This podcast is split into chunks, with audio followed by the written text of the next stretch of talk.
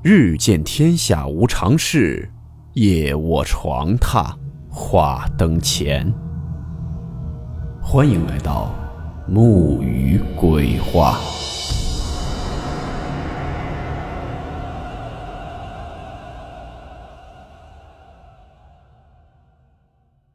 大家好，我是木鱼。今天的故事呢，来自网友小杰分享。故事名称。荔湾广场的可怜鬼。温馨提示：本故事含有未经证实的内容和边缘化知识，部分内容超出普遍认知。如感到太过冲击自己的主观认知，请大家当做故事，理性收听。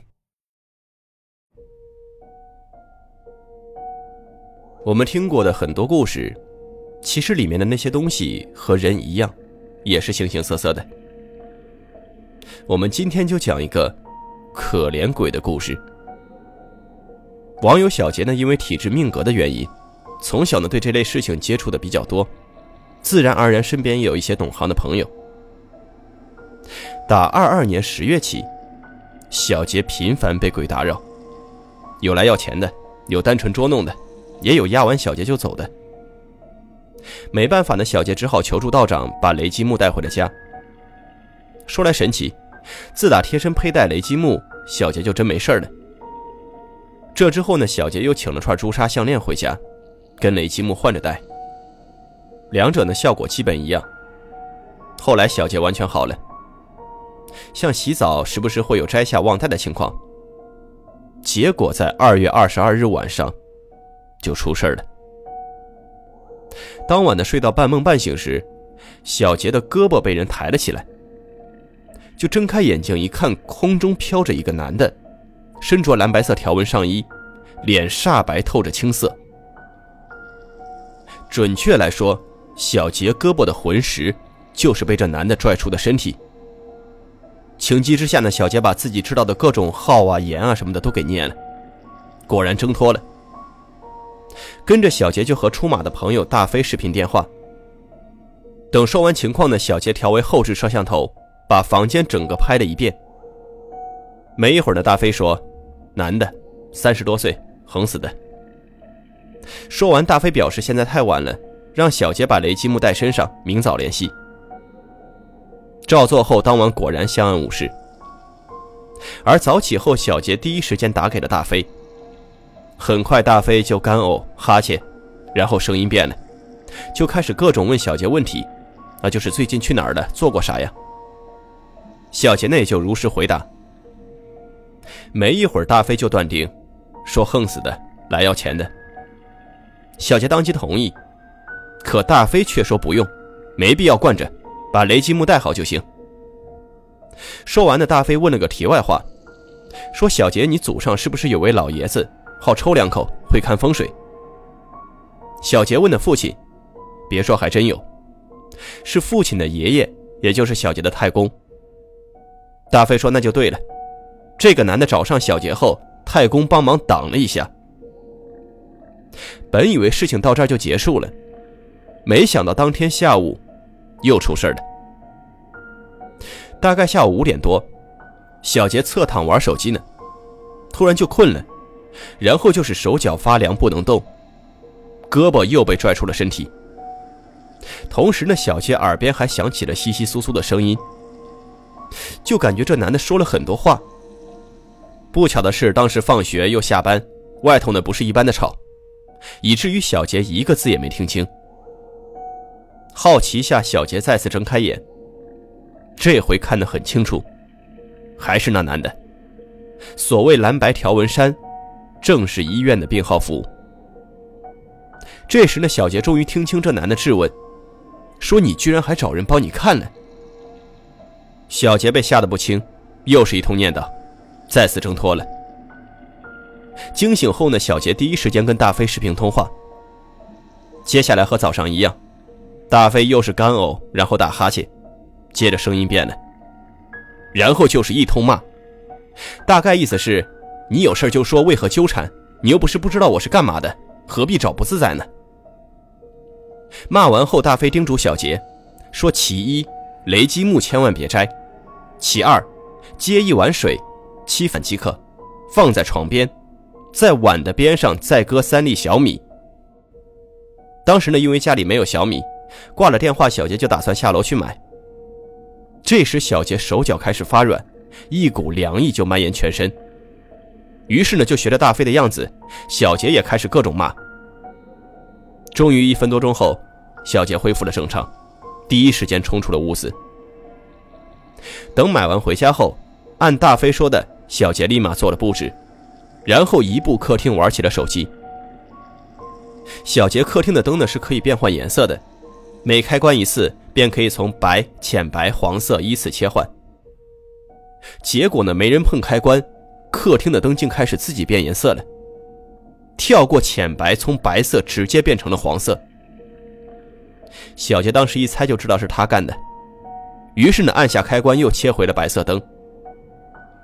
可是小杰发现，无论是白色还是浅白色，都会一闪一闪的。只有黄灯正常。对此呢，小杰分析，这男的应该是想传达信息，或者是提醒什么。但小杰没有理他。接下来三天也没发生啥，只是大飞说了这碗水加小米只能管三天。这时呢，爸妈来电话了，执意让小杰周六回家一趟，因为爸妈不信大飞，想回老家找上年纪的婆婆看看。就这样，周六晚上，小杰回老家了。然而当晚洗完澡睡下后，小杰再次被打扰了。这一回呢是仨孩子，说是来找小杰玩的，笑眯眯的将小杰拽出了身体。再之后呢，三个孩子有说有笑，把小杰带到了离家数公里外的巷子里。这时呢，小杰觉出不对劲了，推脱说自己不去了。那仨孩子当即就面露凶色。小杰见状，直接就跑回家，从梦里惊醒了。因为后怕呢，小杰就跟老爸挤了一宿。当晚也没再发生啥，然后就是到婆婆那儿看，给拿了一堆中药西药，让小杰吃着，转天操办仪式。说心里话呢，小杰并不相信，因为婆婆说这事儿是小杰的叔公。因为婆婆说这个事儿是小杰的叔公。叔公呢，的确是走得早。二三十岁人就没了，也没儿女。但是小杰毕竟是见过那个男的，再咋看那个男的也不像是叔公那个年代的人，所以对比之下，小杰还是觉得大飞比较准，又和大飞联系。可大飞表示，既然已经有人出手，他也不好再做干预，只能等一切办完再说。就这样，二月二十七日下午，婆婆带着徒弟开始各种操办。具体过程就不说了，有大摆宴席，有唱有跳，还有在小杰掌心画的东西。反正一趟下来半个多点儿临走前的叮嘱小杰说别吃香菇，那些药呢则正常吃。当晚的确是一切正常，而转天一早，小杰就回自己家了。这期间的大飞有叮嘱小杰，让他千万别乱跑，下车就立马回家。然而也不知怎么的。小杰就把这茬给忘了，当晚便和朋友约了吃饭。结果晚上七点时，大飞就发消息质问小杰，说：“不是让你别乱跑吗？”跟着就打来视频电话。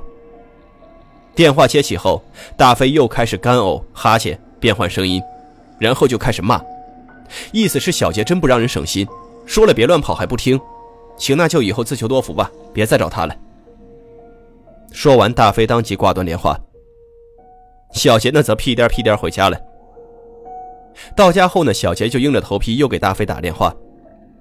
大飞说他没啥，就是他身上的仙家很生气。小杰听后呢，则立马道歉。之后呢，两个人就开始闲聊。小杰说他前几天刷到一位出马的小姐姐，说是他在荔湾广场逛玉器时，想去传闻最凶的五楼转转。这时呢，仙家就提醒小姐姐不要上去。小杰就问大飞：“是不是有危险时，身后的仙家都会事先提醒？”说到这儿，小杰突然想起，在那男的现身的前一天，自己也曾到荔湾广场转过玉石。难不成病号服这男的，是在荔湾广场招惹的？说完后呢，大飞又开始干呕、哈欠、变换声音。接着就开始教训小杰，说荔湾广场能去吗？多凶啊！你这不是给自己找事儿吗？说到这儿，大飞突然不吭声了，沉默了有一分多钟，声音再次切换。这回呢，大飞变成了一个疲惫且轻声细语的声音，问小杰说：“你知道我是谁吗？我就是在你耳边说话的人。”这可把小杰吓得不轻。然而这男的却安慰小杰，意思是别怕，他没恶意。原来这男的生前呢是被拖欠工资要不回来，种种原因下便于二一年在荔湾广场跳楼了。而他找到小杰也只是想让小杰送他走，并无恶意。可是小杰实在是太害怕了，又是雷击木又是朱砂的，还四处找人，以至于他根本无法靠近小杰。小杰呢听后觉得愧疚，就问他：“那你为啥不托梦呢？”这男的说：“也是担心小杰害怕。”算了，没事了，他得走了，不然怕大飞受不了。就这样，这男的从大飞身上自行离开了。就是感觉这男的人挺好的，处处在为别人着想。于是挂电话后，大飞将其送走了。不得不感慨，这人也够惨的，生前为钱死，死后还是因为钱，没钱走不了。总之呢，人还是要多积福报。千万不要一时冲动做傻事。